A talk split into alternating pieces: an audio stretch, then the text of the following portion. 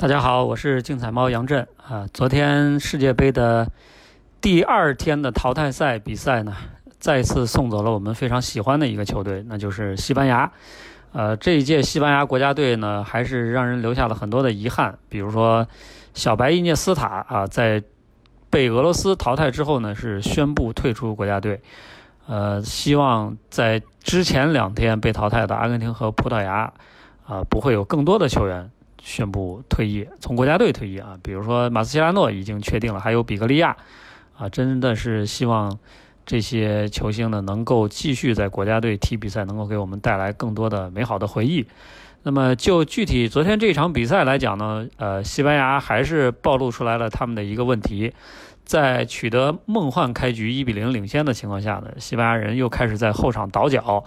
啊，不思进取啊，希望能够等着俄罗斯压上来，然后他们去打反击，但是事与愿违啊。可能耶罗这个教练比较惧怕俄罗斯，他们在锋线上的两名球员，一个是九八的高空优势，一个就是格洛文的速度，非常担心这两个人的能力，所以呢，他把这个西班牙的阵型刻意的往后压。但是我觉得耶罗对。对方的这种恐惧呢，也传染给了西班牙的球员啊，所以才有了皮克他在禁区里面去争顶的时候，非常不自然的把手给抬起来了啊，在那一瞬间，呃，尽管后来张璐老师说啊，说这个皮克他是因为背对着皮球，所以他这个手球不是故意的，但我觉得那一瞬间啊，皮克其实是知道酒吧在他身后，而且在他冒顶之后呢，他一定知道。这个酒吧的头球是有威胁的，所以他伸手未必是为了挡啊，未必是为了挡酒吧的头球，某种程度上他可能只是为了晃一下酒吧的视线，造成一个干扰。但是他可能也没有想到就那么寸，人家就把球打在他的手上了。所以裁判呢，当时连 VAR 都没有看，非常果断的判了点球。那么这个点球之后呢，西班牙彻底就进入到了一个很。难受的一个节奏当中，因为在耶罗的这个指指导之下呀，西班牙中场的球员，他在对方禁区或者说对方腹地的这种穿插跑动非常的少，大部分的球员都是在禁区的外围去倒脚去等待机会啊，造成禁区内西班牙的这个点太少，所以呢始终没有给俄罗斯的大门带来威胁，反而是格洛文这样的年轻球员啊，非常的能量十足。呃，数次给西班牙的后防线带来威胁。那么到比赛拖到点球大战的时候，很明显能看出来德赫亚的这个状态和阿金费耶夫这两名守门员之间的这种兴奋度的差距是非常明显的啊！而且呢，我们也可以看得出来，在西班牙的。最后一名罚点球的球员，他阿斯帕斯，他在出场的时候，他那一顿小碎步的跑啊，实在是让人不得不想起来意大利的渣渣，啊，结果也是一样的。当然，呃，阿斯帕斯的这个射门是被阿金费耶夫用脚给勾出去了，结果西班牙在点球大战中被淘汰出局。那么，如果说这个被淘汰出局的锅由耶罗来背呢，我觉得也不过分。但是某种程度上来说，西班牙在世界杯前两天换主教练，这才是他们这届世界杯根本就没办法走得很远的一个重要原因。所以洛佩特吉在和足协续了约之后，突然转调转风向，在世界杯之前宣布和皇马签约，这个是对国家队极端的不负责任。呃，所以西班牙足协他在赛后呢也是表示从来不会后悔解雇。洛佩特吉这样的决定，那我相信对于这一届西班牙球员来说啊，也是他们，尤其是岁数比较大的球员吧。我觉得像布斯克茨可能都有一点凶险了啊。小白是已经退出了，布斯克茨、皮克这些球员，下一届世界杯还能不能打主力，真的是一个问号。尤其卡瓦哈尔这些球员，所以非常的遗憾啊，他们告别了世界杯的舞台。那么另一场比赛呢？克罗地亚虽然说是淘汰了丹麦，但也是费了九牛二虎之力啊。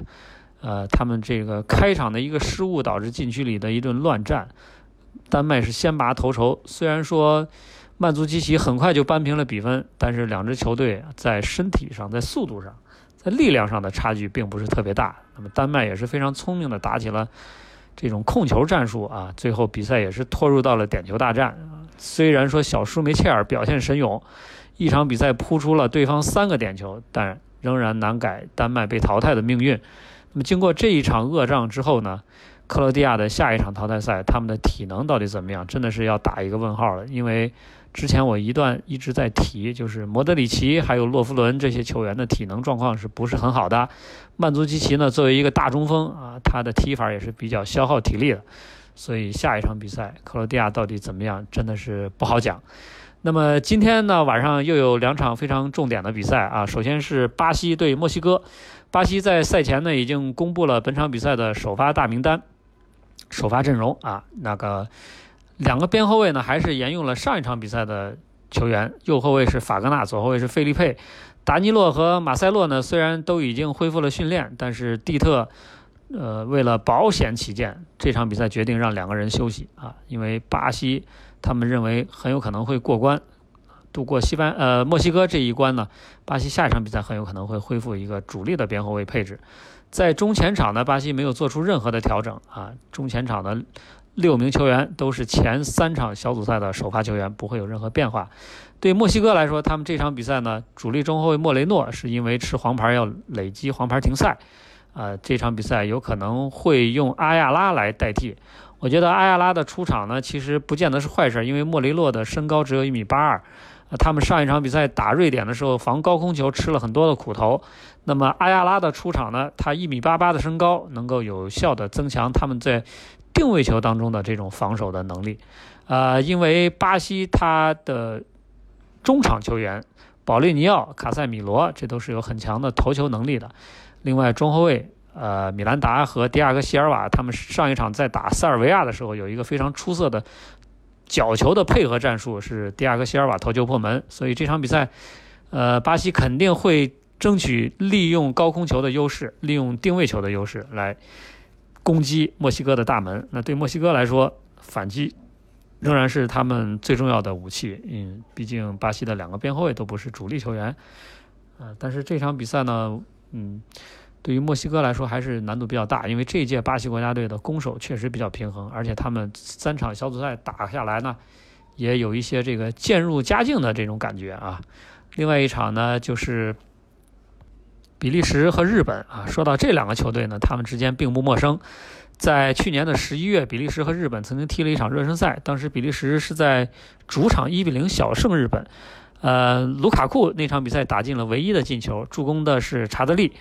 呃，实际上那个从那个时间开始呢，比利时的主教练马丁内斯就已经开始用现在的这个三四三阵型了。德布劳内后腰啊，打后腰，然后配置前面配置了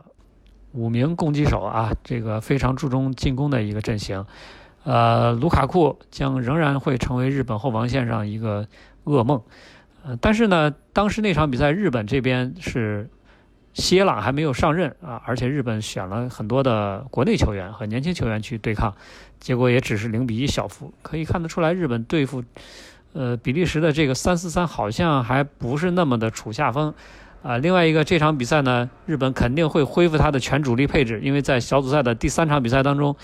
耶朗是冒险啊轮休了大部分的主力。呃，值得一提的是，比利时的有三名球员，主力球员吃了黄牌，分别是右路的穆尼耶，还有德布劳内，还有阿尔德维尔德。呃，那么日本的进攻的主要的方向也是左路，由前贵士来领衔的这个边路的进攻。如果说今天晚上比利时这三名球员再吃黄牌的话，他们下一轮比赛是要停赛的。我觉得这个呢，多少对比利时右路的防守来说是有一定影响的，这导致他们在。防守的时候可能不太敢去做动作啊，这会成为就是比利时的右路和日本的左路会成为今天一个非常重要的一个战场。那么究竟这两场的比赛结果会怎么样呢？还是欢迎大家继续关注“竞彩猫”我的 APP 的专栏，谢谢。